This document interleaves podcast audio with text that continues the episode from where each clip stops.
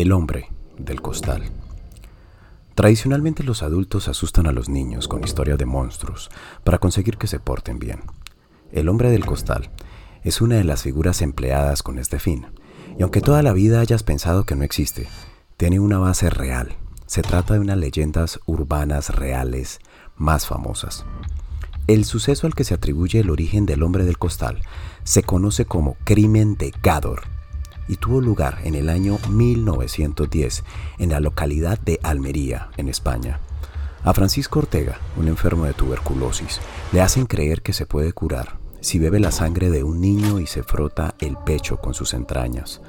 Con esta idea en mente, Ortega salió a buscar a su víctima, acompañado de un curandero, que es quien le informó del supuesto remedio para su enfermedad.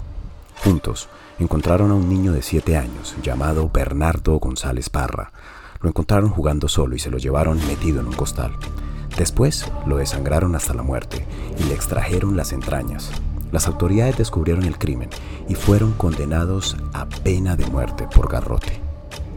Así que ten cuidado y mira muy bien si ves a un hombre con un costal al lado, que no lleve a un niño ahí.